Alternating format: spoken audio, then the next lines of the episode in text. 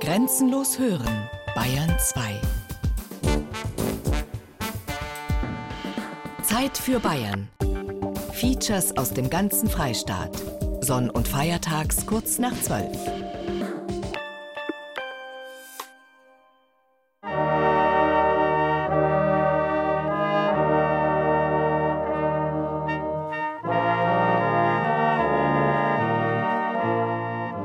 Das Beste steht nicht in den Noten. Blasmusikalische Impressionen aus dem bayerischen Dorfleben von Georg Impler.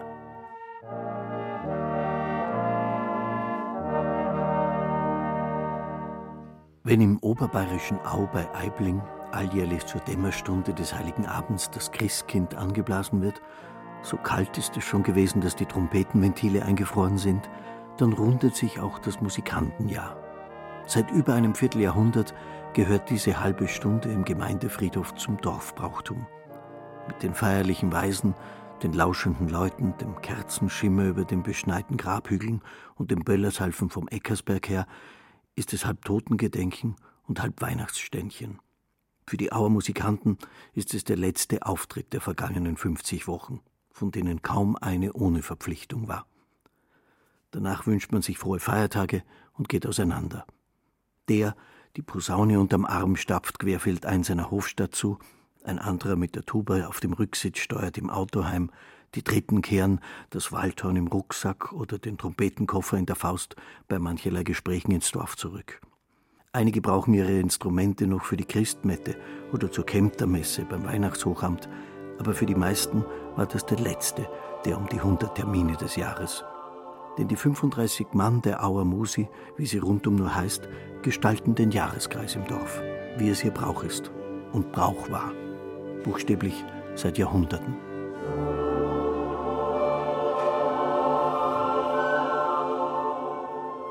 Das heute um die 1700 Einwohner zählende Dorf im Rosenheimer Voralpenland gehört gemeindlich zu Bad Feilenbach, ist aber die viel ältere Siedlung.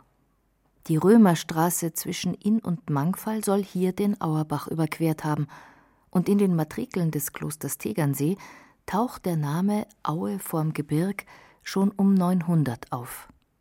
Ein erstes Kirchlein hat man vor 1100 errichtet, ein zweites nach dem Dreißigjährigen Krieg. Und die heutige, überaus stattliche, dem heiligen Martin geweihte Barockkirche wurde 1723 vollendet. Zur Gründung der Erzbruderschaft Maria Trost 1706 spielten noch Musikanten aus Aibling. Doch spätestens seit dem Jahre 1783 existierte in Au vorm Gebirg nach Auskunft der Dorfchronik eine vollkommene Musik wie in einem Markt. Überliefert ist ferner, dass zehn Jahre später, also 1793, Pfarrer Erhard Landmann das Eiblinger Pfleggericht wissen lässt, unser Chor besitzt alle Musikinstrumente, auch Trompeten und Pauken. Der Zusammenklang gleicht dem der Kapelle eines Marktes, ja einer Stadt.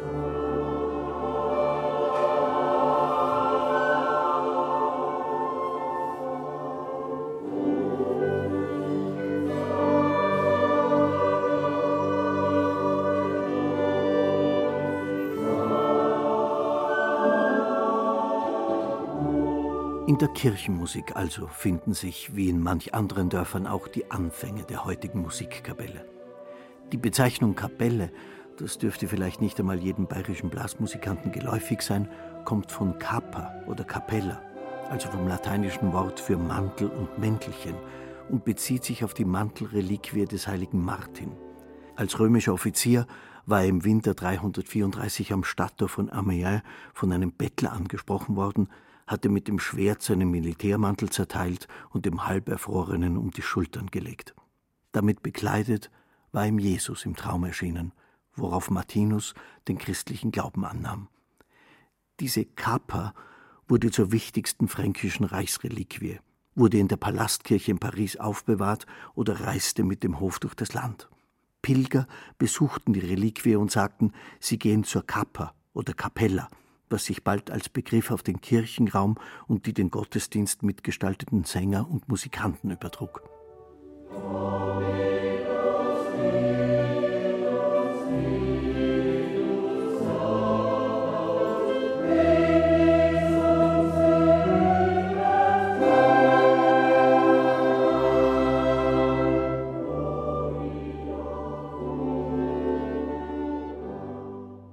Im 18. Jahrhundert leitete die Auer Chormusik jeweils der Schulmeister. Wie vielerorts in Bayern war das ein Mönch, ein Augustiner Eremit genauer gesagt, der allerdings mehr als knapp gehalten wurde. Für ein Jahr Schul- und Chordienst belief sich die Zuwendung, etwa für 1709, auf einen Gulden. Hätten die Bauern den Klausner nicht zusätzlich mit Eiern, Speck, Mehl, Schmalz oder Brennholz bedacht, wäre er baldigst abgezogen oder verhungert und das Dorf seines Magisters verlustig gegangen. Nach Aufklärung und Säkularisation ging das Unterrichtswesen auf überwiegend weltliche Lehrer über, und die Dorfmusikanten spielten neben dem Chordienst bei immer mehr weltlichen Anlässen. Sie gaben auf Tanzfesten, Vereinsbällen, Sonnenwendfeiern oder Almhüttenkonzerten ihr Mögliches, freuten sich über manch zusätzlichen Kreuzer und ahnten gar nicht, dass sie nun ganz im Sinne Goethes ins Horn stießen. Die Heiligkeit der Kirchenmusiken, das Heitere und Neckische der Volksmelodien, sind die beiden Angeln, um die sich die wahre Musik herumdreht. Auf diesen beiden Punkten beweist sie jederzeit eine unausbleibliche Wirkung. Andacht oder Tanz. Und um diese beiden Angeln dreht sich's auch heute noch.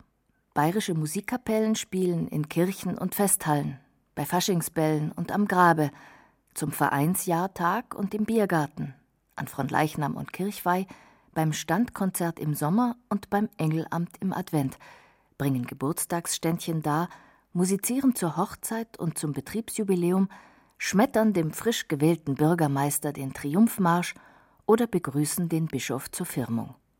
Ob Fahnenweihe oder Papstabschied, Volkstrauertag oder Maibaum aufstellen, Blasmusikanten waren und sind zur Stelle, wo immer sie gebraucht werden. Mit allen Musikinstrumenten, sogar Trompeten und Pauken. Das sogar aus der Chronikzeile kann heutzutage selbstverständlich wegbleiben. Die Auer Musik konzertiert inzwischen auf ungefähr 25 verschiedenen Instrumenten – von der Piccoloflöte bis zur Basstuba, der S-Klarinette bis zur Kesselpauke. Bei Anschaffungspreisen von bis zu 10.000 und mehr Euro für Tuba oder Saxophon, zweieinhalbtausend für Klarinette oder Schlagwerk, um die zwei bis 3.000 für Trompeten, Tenor, Wald oder Flügelhörner, lässt sich eine Gesamtinvestition hochrechnen, die von der 100.000 Euro Marke nicht mehr weit weg ist. Die meisten Instrumente haben die Musikanten aus eigener Tasche bezahlt. Manche stammen aus dem Vereinsbestand oder sind vererbt worden. Dieses Instrumentarium und die Fähigkeit, darauf zu spielen, sind nun einmal notwendig für die unausbleibliche Wirkung, die Heiligkeit der Kirchenmusiken, also Andacht. Oder das Heitere und Neckische der Volksmelodien, also Tanz.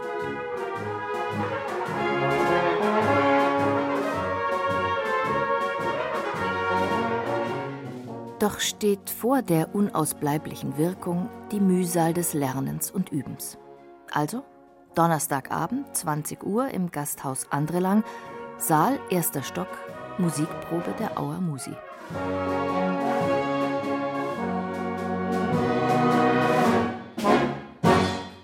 Machen wir nochmal die Wiederholung. Trio, wo wir jetzt angefangen haben. Gell? Macht es ein bisschen ruhiger, das Piano, dass wir da wieder ist.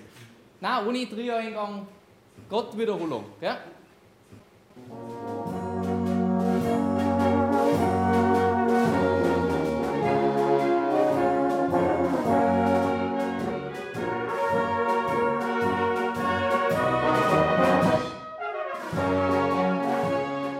Dirigent Josef Riedel hat, wie fast jeden Donnerstag, seine Leute in lockerer Formation um sich sitzen.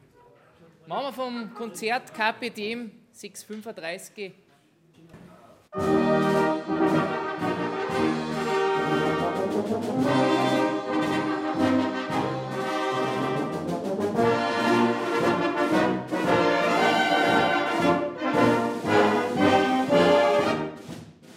Was ist ihm als Dirigent wichtig? Was macht seine Kapelle aus? Was eine Musik ausmacht, ich sage besonders in Au oder bei uns in der Gegend macht viel aus, dass einfach alt und jung zusammenarbeitet. Das war die letzten Jahre oder Jahrzehnte alle schon so und das ist schön, die Jungen werden integriert und die Alten sind die, die Stützen und das macht eine Freude, wenn man einfach von, mit 15 Jahren die Kerle dabei sind und die Musiker mit 75, 80 Jahren noch dabei sind. Wir machen einfach wirklich, ich sage mal, traditionelle Blasmusik einfach. Äh, von der Kirchenmusik, wir spielen kirchliche Sachen von der Kommunion über die Firmung, über den Anlass. Das geht doch das ganze Jahr durch. Und die weltlichen Sachen, Marschmusik, zum Marschieren erscheinen Musik, also da sind, siegen sie unsere Stärken, einfach bei der traditionellen Sache. Seit 25 Jahren spielt der junge Dirigent bereits in der Kapelle, denn er hat früh angefangen. Ja, ich war neun Jahre, wie ich dazugekommen bin. War eben schon mit dem Pap, der war auch über 50 jetzt bei der Musik dabei ist, habe ich schon eben ein Standkonzert zugelost und dann habe ich da zuschauen dürfen und da war das Interesse da und dann habe ich bald ein Instrument angefangen und ich war da jede Woche dann in der Musikprobe. Da ist nicht bis um halb elf geprobt worden oder ich bin halt noch ein bisschen eher groß. Ich habe Schlagzeug gelernt. Das Pro seine Leistung abzeichnen, ich war im Jahr, da war ich dann 10 offiziell dabei und ja, jetzt bin ich, habe ich noch bald 25 Jahre bei der Musik und dann kann man sich selber ausrechnen. Also, nein, ist eine schöne Zeit. Welche Eigenschaften braucht ein Dirigent? Man braucht einfach, man braucht schon Geduld und äh, man muss schon arbeiten mit der Musik. Das soll auch so sein. Ich sage nur dazu in einer Dorfkapelle wie in Au oder wie es auch bei uns äh, um und um in der Nachbarschaft ist. Das ist einfach äh, bei einer Dorfkapelle so, dass es ganz gute Musiker gibt, dann die, die vielleicht nicht so gut sind. Und das macht aber Musik aus, dass man einfach die Dorfmusik da so integriert und dann miteinander stark ist. Die Stammgäste sind es gewohnt, dass donnerstags im Saal oben die Musik probt. Und man weiß auch, was man an ihr hat. Dass die Dorfmusik wichtig ist, das ist ganz klar. Und äh, man merkt es ja an der Resonanz. Da, da es los, da geht es bei den Beerdigungen, das ist überall. Zur Trauer, zur, zur, zur Feierlichkeit. Mehrere ist natürlich ist zur Feierlichkeit. Aber das brauchst du. Wir hätten kein Waldfest gehabt, wenn wir sie auch nicht zahlen können. Wir hätten die anderen Feste früher, die Gartenfeste, das hätte es alles nicht gegeben ohne Musik. Ob die jetzt ein bisschen besser oder schlechter ist, das spielt überhaupt keine Rolle. Wir haben Musiken da, die nicht so gut sind. Aber sie bringen halt doch die Dorfgemeinschaft zusammen.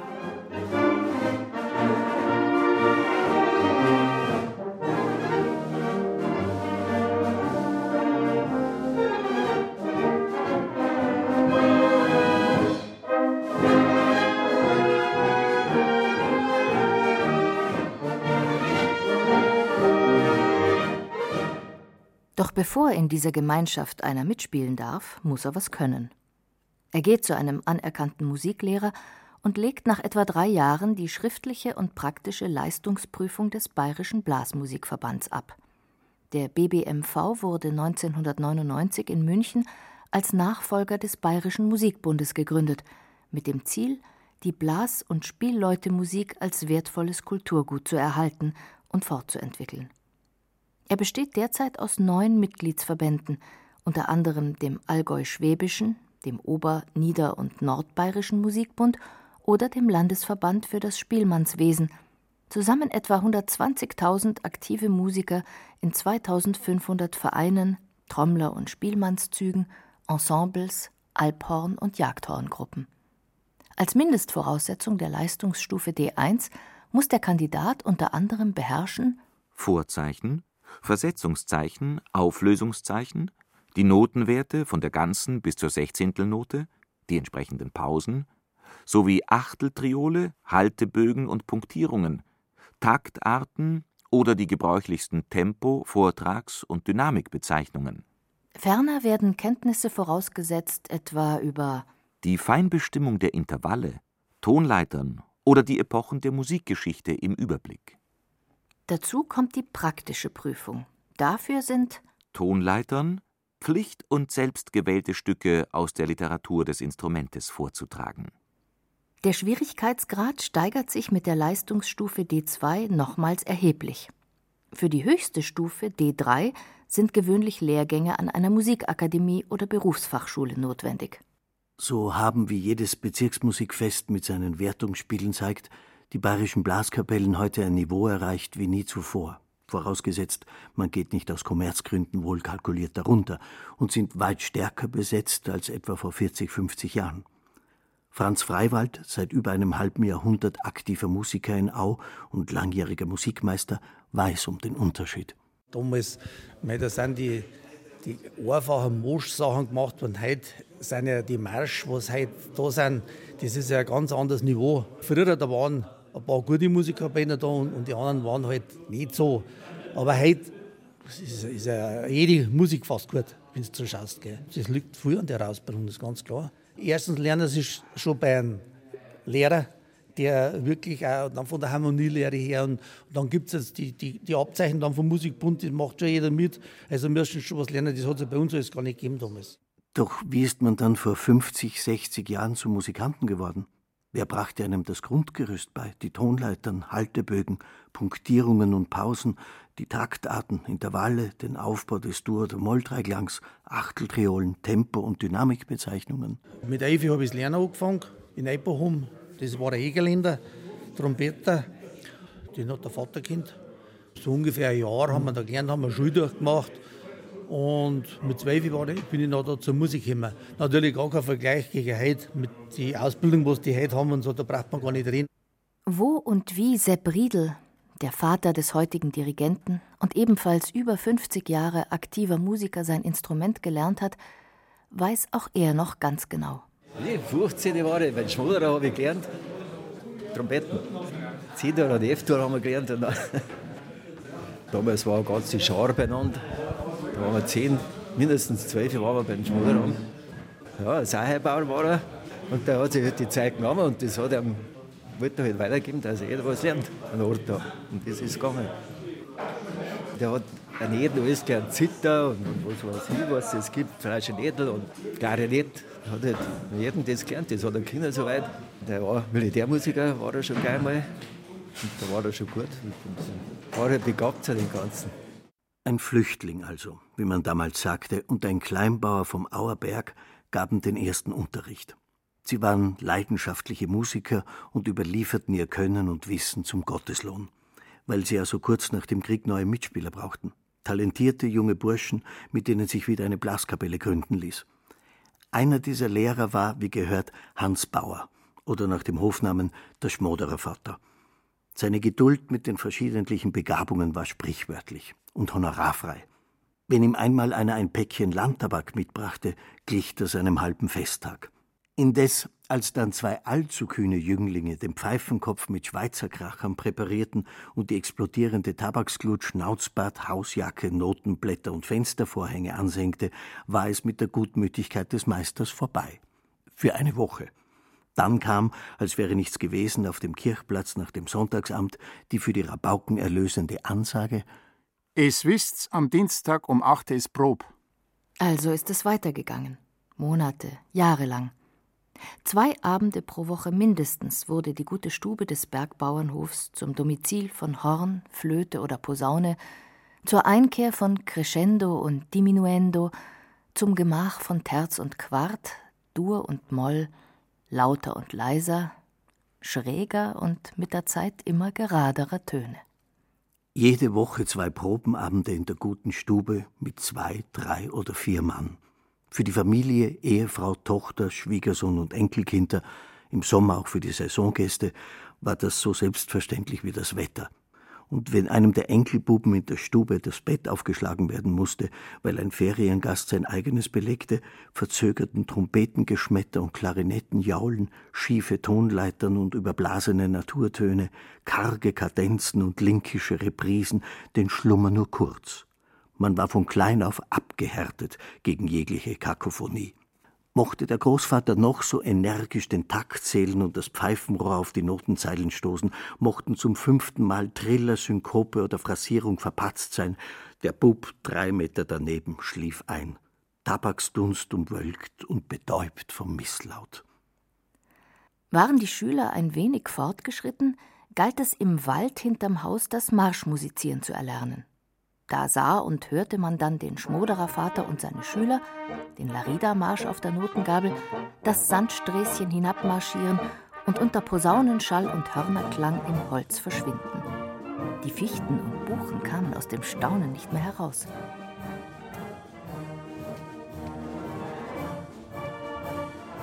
Bei Hans Bauer selbst hatte sich das musikalische Talent schon im Kindesalter angedeutet. Er spielte Zither und Flöte und erfuhr im Ersten Weltkrieg mit der Ausbildung zum Militärmusiker die praktische und theoretische Überformung. Damit wäre man nach der Kirchenmusik bei der zweiten Wurzel der dörflichen Blasmusikkultur und wieder bei der Probe im Gasthaus Andrelang, Saal, erster Stock. Jetzt probieren wir nochmal Radetzky-Marsch 39. Von vorn. Eingang aufpassen, gell? die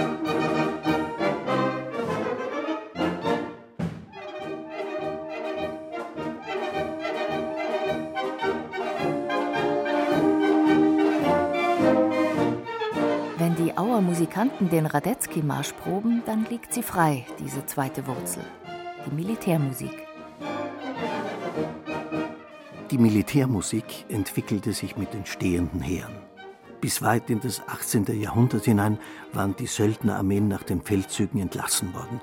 Natürlich auch die Musiker. Im stehenden Heer aber erhielten sie ihren festen Platz in der Truppenstruktur. Insbesondere Nachdem der Gleichschritt eingeführt worden war, wuchs die Bedeutung der Trommler, Pfeifer oder Signaltrompeter im Gefecht.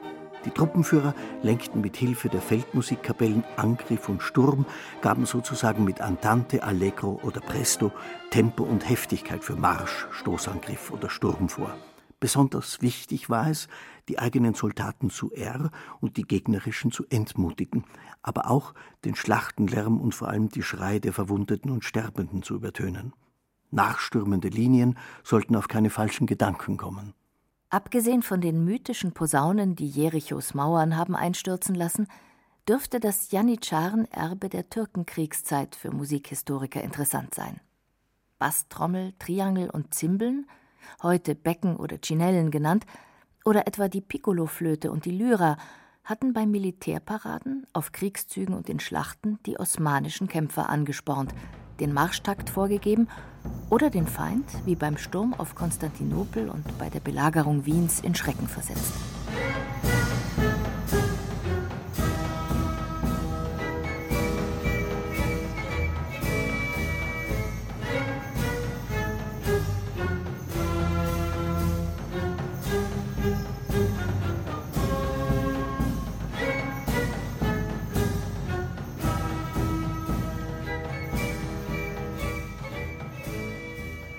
Auch die Lyra, ein Glockenspiel, das mit seinen Umrissen an eine griechische Leier erinnert, statt Saiten aber metallene Klangplatten hat, und der Schellenbaum sind osmanischer Herkunft.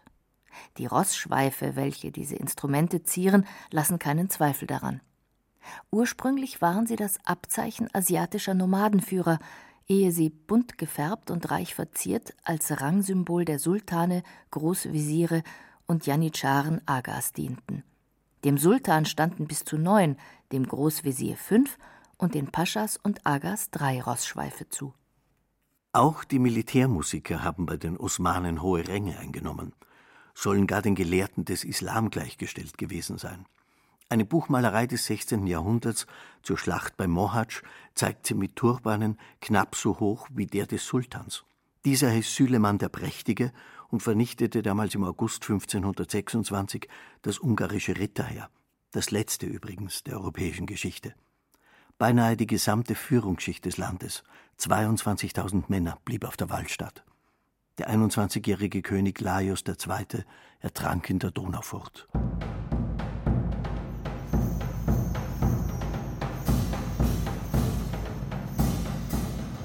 Als Europa nach der Rettung Wiens und der Eroberung Belgrads aufatmete und aus den Türkenkanonen die gewaltige Pummerin für den Steffel gegossen war, als Kaffeehäuser Beutebrunnen sorten und Halbmondkipfel servierten, die Porträts der großen Sultaninnen Pompadour und Maria Theresia gefirnist und Mozarts türkischer Marsch und die Entführung uraufgeführt waren, im 18. Jahrhundert also mit seiner Turkomania, ja, als die ersten Klaviere mit dem neumodischen Janitschan-Effekt durch die Salons schepperten, da haben auch die Militärkapellen nachgerüstet. Die Dorfkapellen folgten. Ihnen hat dieses Update aller Turker gut getan. Die Rhythmik wurde schärfer, die Klangfarbe satter. Und wer aufpasst, wie stolz und unüberhörbar heute noch Lyra und Schellenbaum in Spielmannszügen, Feuerwehr, Schützen oder Werkskapellen mitgetragen werden, ahnt noch den exotischen Reiz von damals.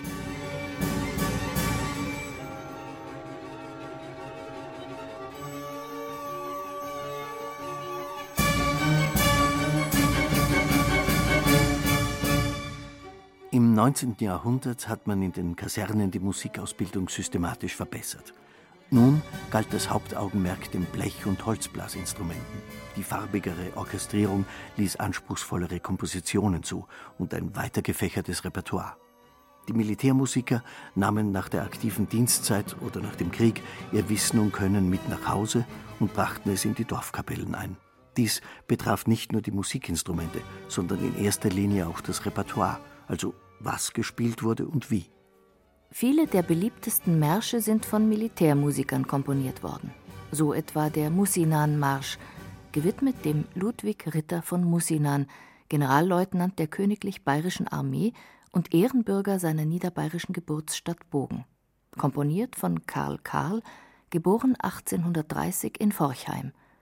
Über 30 Jahre lang leitete er das Trompeterchor des Augsburger Regiments. Dem bekanntlich ganz und gar martialischen Ludwig II. gefiel seine Musik so gut, dass er Karl öfters nach München befohlen hat, die Tafelmusik zu geben. Viele bayerische Garnisonen wie Ingolstadt, Landshut, Regensburg, Nürnberg oder Passau hatten bedeutende Militärkapellen, oft auch ihre eigenen Regiments-, Parade- oder Präsentiermärsche.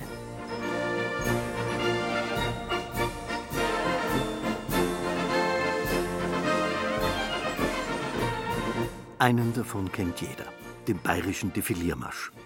Der königlich bayerische Musikmeister im 7. Infanterieregiment in Ingolstadt, Adolf Scherzer, geboren 1815 in Neustadt an der Aisch, hat ihn komponiert und Ingolstädter Parademarsch genannt. In den Kriegen gegen Preußen und Frankreich wurde er viel eingesetzt und so populär, dass ihn Ludwig II. höchstpersönlich zum bayerischen Avancier- und Defiliermarsch erklärt haben soll. Inzwischen gilt er als zweite weiß-blaue Nationalhymne.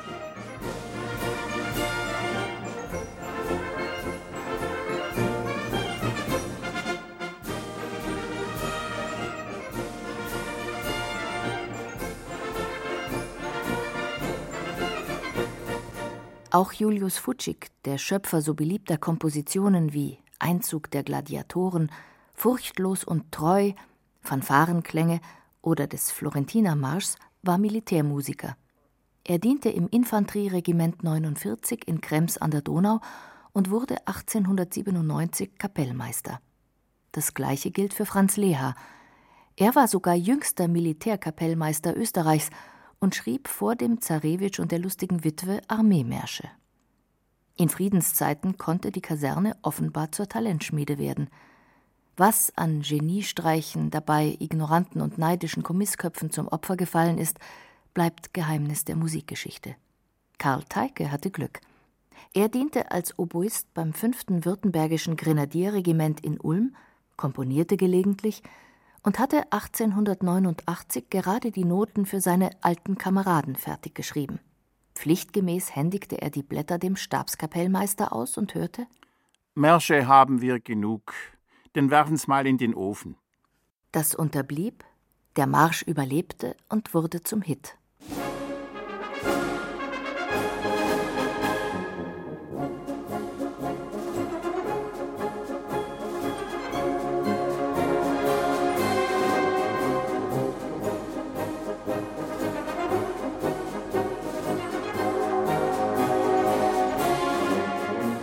Bei Drucklegung bekam Teike 20 Mark und eine Gans. Nicht viel höher lagen die Einkünfte für seine anderen, kaum weniger erfolgreichen Kompositionen, wie etwa Graf Zeppelin oder In Treue fest. Karl Teike starb 1922 mit 58 Jahren und kam in ein Armengrab.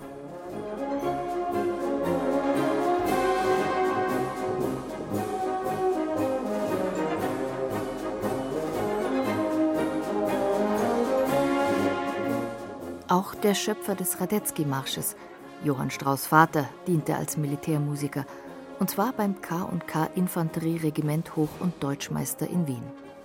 Seine Bedeutung als Komponist geht weit über die Militärmusik hinaus.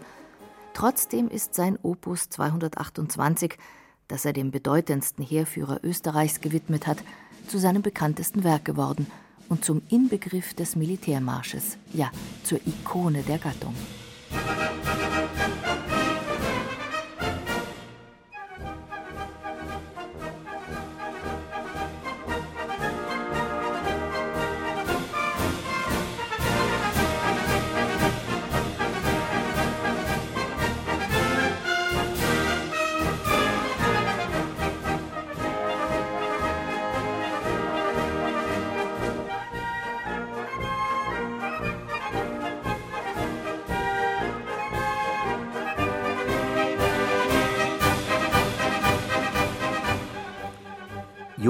Josef Wenzel Anton Franz Karl Graf Radetzky von Radetz hat 72 Jahre lang unter fünf österreichischen Kaisern gedient, über die Türken, über Napoleon und über den König von Sardinien Piemont gesiegt, war mit 146 Orden und Auszeichnungen dekoriert worden und trat mit 90 Jahren im Februar 1857, ein knappes Jahr vor seinem Tod, in den Ruhestand.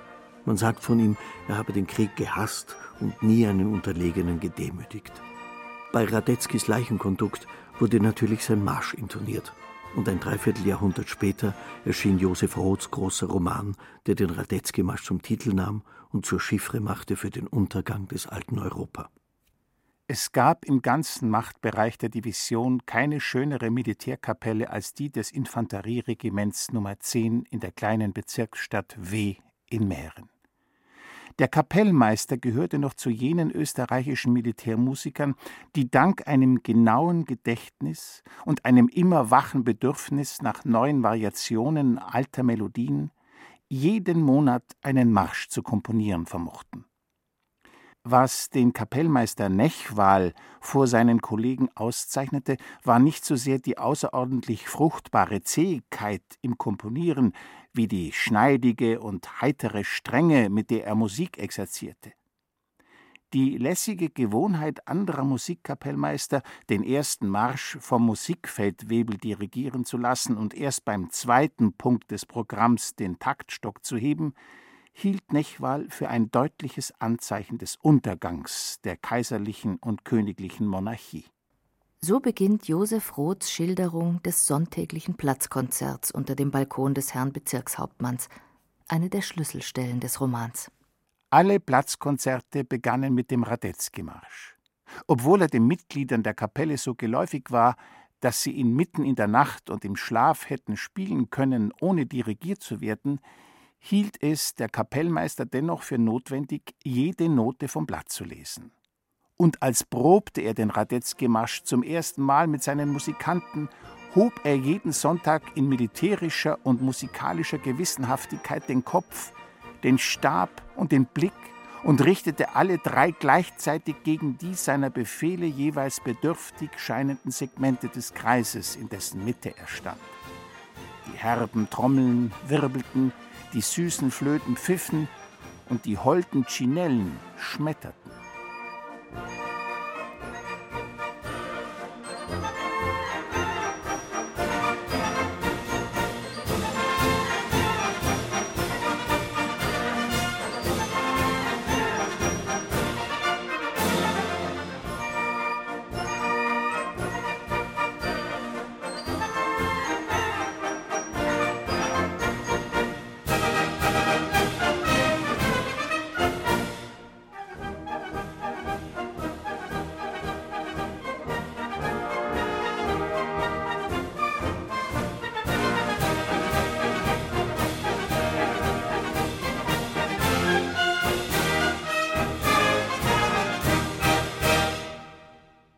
Man könnte diese Zeilen auch lesen als Hommage an die ungezählten namenlosen Feldmusiker, die mit ihren Heeren in die Bataillen zogen, kämpften und nicht selten mit untergingen.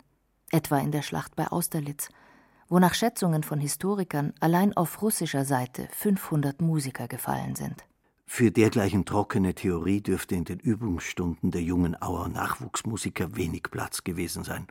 Das Lernen und noch mehr das Üben fraß die ohnehin karge Freizeit. Doch was da irgendwo in einer Dachkammer im Keller oder notfalls auch einmal auf einer Waldlichtung an musikalischem Können heranreifte und noch heute heranreift, bedeutet den meisten mehr als Freizeit, ja, wächst sich nicht selten zur Leidenschaft aus. Er gilt, der Satz Thomas Manns aus dem Faustroman, auch für die Dorfmusikanten.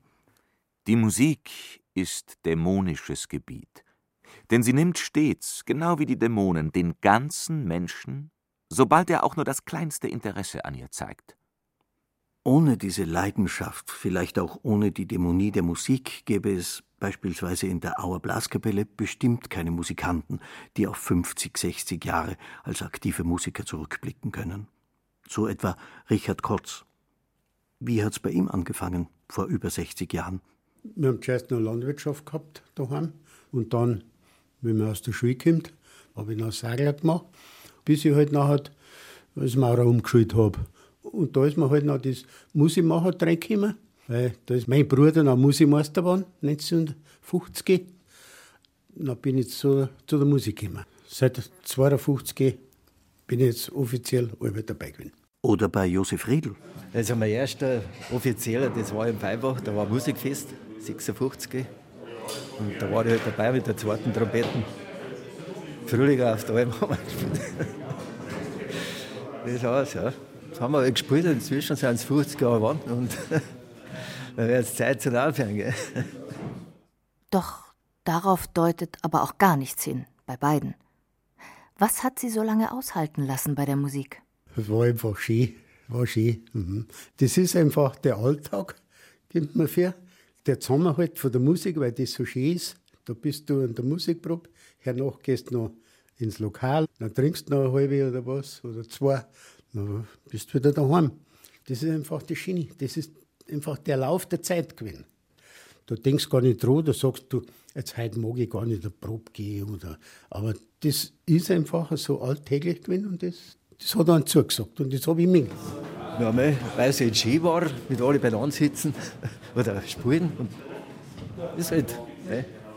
Die anderen, die Fußball wir haben Musik gemacht. Man muss sich das einmal anschaulich machen. 50, 60 Jahre lang mindestens zwei Einsätze pro Woche. Und das neben der Arbeit, etwa als Landwirt, Steuerberater oder Maurer. Wie lässt sich das vereinbaren? Bei Franz Freiwald zum Beispiel. Ja gut, ich meine, die mehreren Sachen waren ja, waren ja auf Nacht. Sagen wir mal, ja gut, Beerdigungen habe ich natürlich viel blasen müssen. Und ja, ich habe in der Steuerbüro gearbeitet, ich habe schon weg können. Also das war dann schon so, dass ich dann halt die, Arbeit, die Zeit wieder reingearbeitet habe. Oder beim Richard Kotz. Es war schon dem schwierig. Wenn man grad, ja, gut auf Nacht Musik gemacht hat, gerade am Sonntag oder was, und dann ist man, mei, am Montag oder früh hat man da sein müssen. Da ist man selber gegangen. Da, da hat es einfach nichts gegeben. Aber gerade mit den Beerdigungen, du bist in der Früh noch da gegangen zuerst, bis um 9 Uhr, dann bist du heim, hast die umgezogen, dann hast Beerdigung gespielt und nachher um 12 Uhr oder 1, um 1 bist du wieder in den gegangen. Es hat gar nichts anderes gegeben. Die Stunden waren weg und die habe ich auch nicht zurückgekriegt. Aber das hat man halt, das hat man in Kauf genommen. Auch bei Gaufesten, Prozessionen oder Musikparaden, bei Umzügen, Standkonzerten oder Feldgottesdiensten.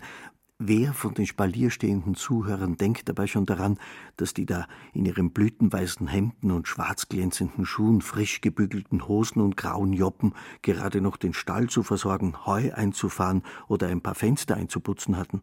Und auch das sei nicht vergessen, es steht auch jemand hinter den frisch gebügelten Hemden und schwarz glänzenden Schuhen die Musikermütter und Musikantenfrauen.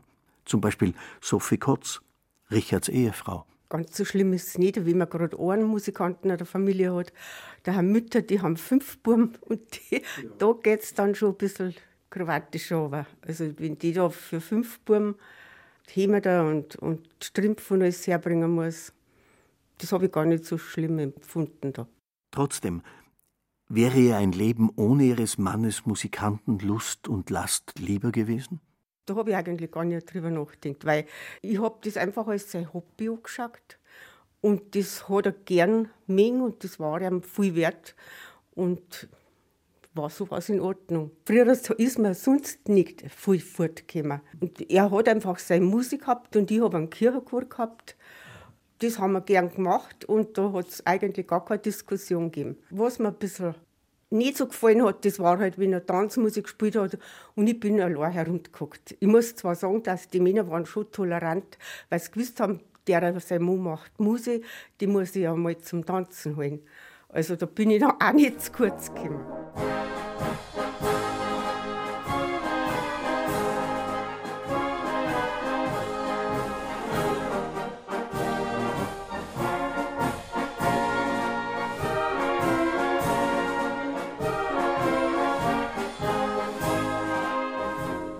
Frauen allerdings, die bei der Auermusik ein Instrument spielen, gibt es keine.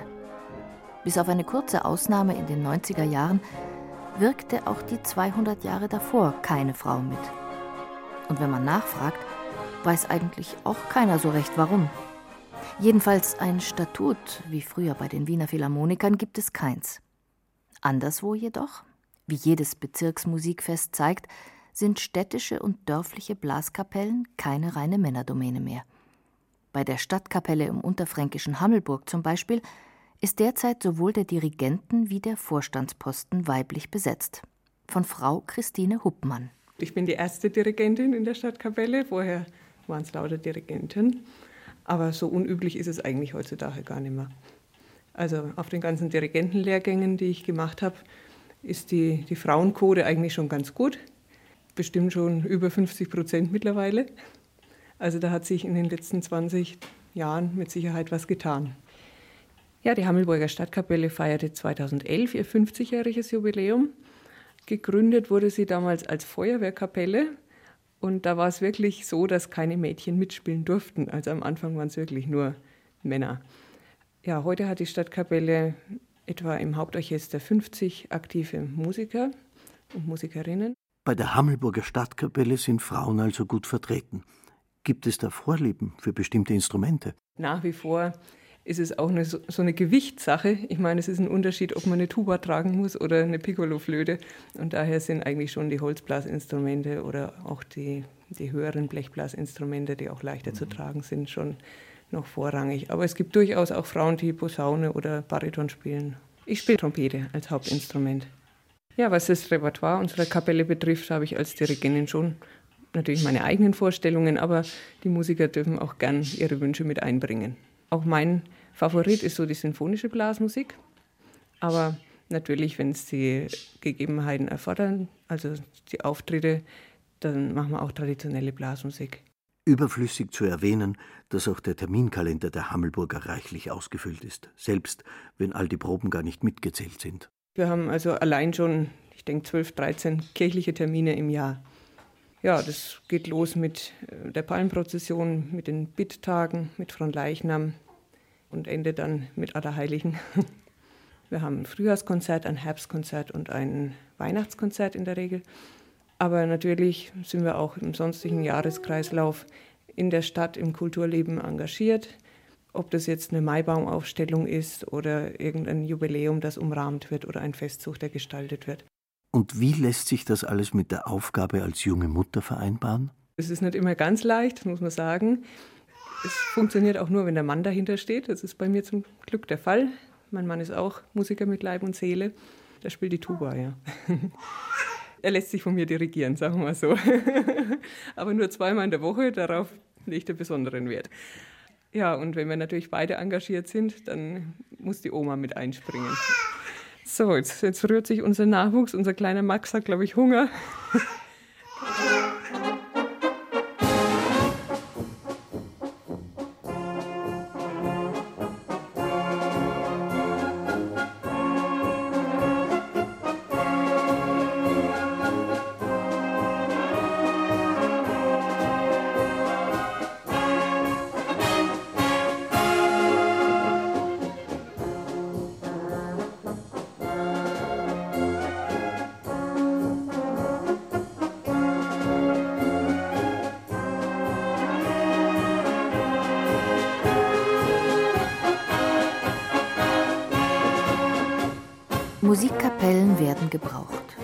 Soziologen würden vielleicht formulieren, sie sind integraler Bestandteil der bayerischen Dorf- und Stadtkultur. Wer den Verdacht hegt, manche Musiktradition würde nur noch ihrer selbst willen fortgesetzt, sei auf das Beispiel Neuendorf im oberfränkischen Landkreis Coburg verwiesen. Der 300 Einwohnerort der 1972 nach Weitramsdorf eingemeindet wurde, zeigt, dass es als echter Mangel wahrgenommen wird, wenn die Blaskapelle fehlt. Andreas Böhm, der erste Vorsitzende der Neuendorfer. Ja, unsere Blaskapelle wurde erst vor 40 Jahren gegründet, wobei unser Ort schon mehrere hundert Jahre alt ist. Warum es in unserer langjährigen Dorfgeschichte keine Blaskapelle vorher oder keinen Musikverein vorher gab, kann ich leider nicht sagen. Wir sind jetzt am 19. Februar 1967 durch unseren Pfarrer gegründet worden. Und natürlich ist bei uns auch wichtig, aufgrund der Gründung eben durch den Pfarrer, dass wir das ganze kirchliche Jahr musikalisch umrahmen und auch die ganzen Dorffeste, die bei uns so ablaufen, da sind wir auch dabei und spielen eben dann Auftritte vom Festzug über Geburtstagsständchen. Und wir sind ja im Bistum Bamberg zu Hause und dort gibt es ja den heiligen Heinrich und da gibt es bei uns auch noch die Heinrichsprozession, die wir auch umrahmen. Also das ganze Jahr vom Ort wird durch die Blaskapelle begleitet und da sind wir sehr stolz drauf, dass wir auch immer wieder bei uns spielen dürfen. Das Programmmotto der Neundorfer Musiker heißt Unser Herz schlägt böhmisch.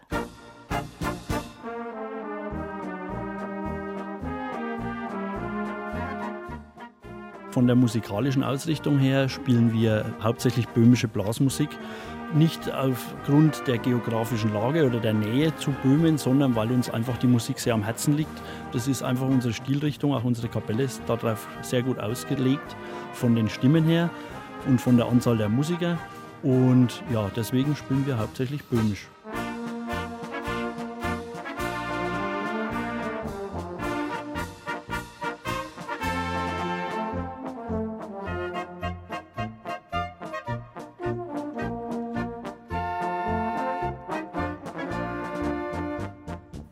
Hammelburg und Neuendorf steht auch bei der Auer Musik ein jährliches Festkonzert auf dem Programm. Da gibt es dann Wochen vorher schon Extraproben, denn das Jahreskonzert soll zugleich so etwas sein wie ein Gradmesser des Leistungsstands. Eine leichte Kavallerie von Franz von Suppé kommt da gerade recht.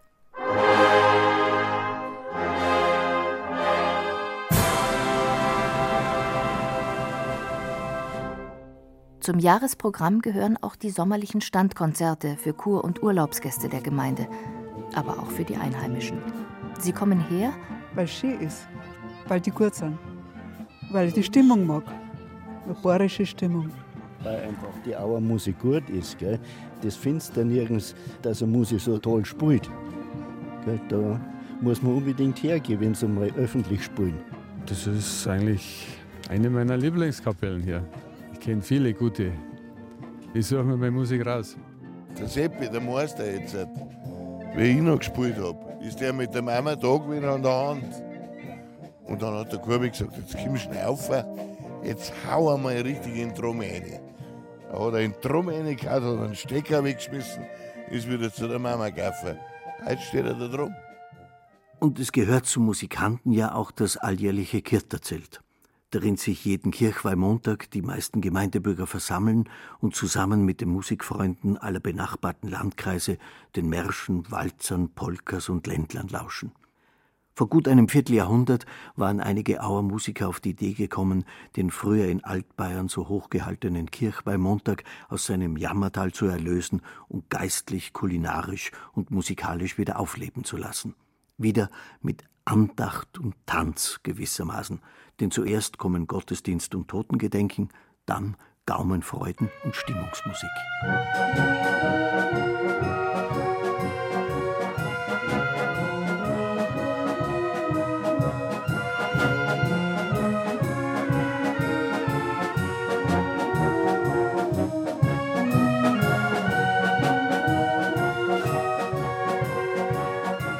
Es ist der längste Tag im Auer Musikantenjahr.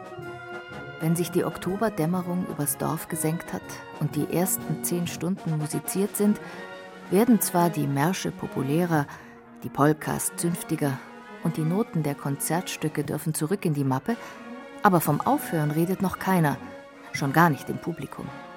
Das Kirchweih-Montagfest hat so eingeschlagen, dass man das Zelt in den vergangenen 25 Jahren viermal hat erweitern müssen. Mit den Einnahmen werden neue Instrumente, Reparaturen und Noten bezahlt.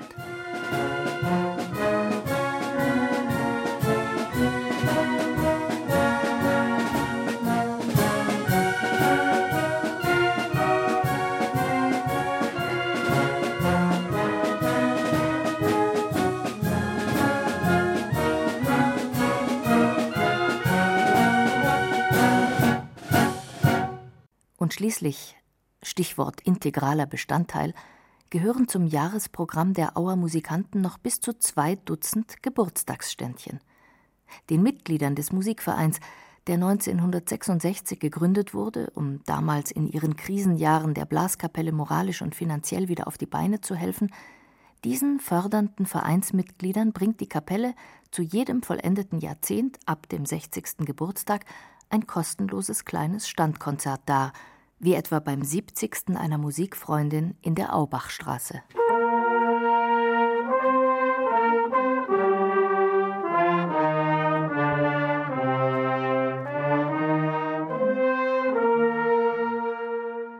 Alles Gute geht zum Geburtstag. Dankeschön. Wieder zehn Jahre älter, ja, gell? Das letzte ja. Mal waren wir beim 60er beieinander. Schön. So geht die Zeit dahin. Dankeschön. gell? Ja, du, mehr braucht man nicht, Ja. gell? Dich. Alles Gute, gell? Dankeschön. Alle Musikanten gratulieren, man trinkt ein Stamperl Schnaps, ein Radler oder eine halbe und verabschiedet sich für die nächsten zehn Jahre. Und die gehen schneller vorbei, als ein junger Musiker denkt. Der neben ihm steht, hat vielleicht schon bei ein und demselben Jubilar das dritte oder gar vierte Mal aufgespielt und ist selbst darüber alt geworden. Die Zeit eilt, erst recht für einen Musikanten. Ein Jahr ist fast nichts, hört man oft. Kaum ist das Dreikönigshochamt intoniert, sind die Faschingsbälle gespielt, die Ballenprozession begleitet, sind Jahrtage und Gaufeste, Fahnenwein oder Firmung, von Leichnam oder Volkstrauertag, Standkonzerte oder Geburtstagsständchen, Maibaum aufstellen und Kirchweih vorübergeflogen, steht auch schon die halbe Stunde wieder an mit den Bläserweisen und den Liederkranzgesang, den Grablichtern im herben Schneehauch, den lauschenden Leuten und den verrollenden Böllersalven, der wie gesagt, letzte Auftritt der vergangenen 50 Wochen, von denen kaum eine ohne Musik machen war. Und vielleicht wird sich manch einer denken, was schon Gustav Mahler wusste. Das Beste davon stand nicht in den Noten.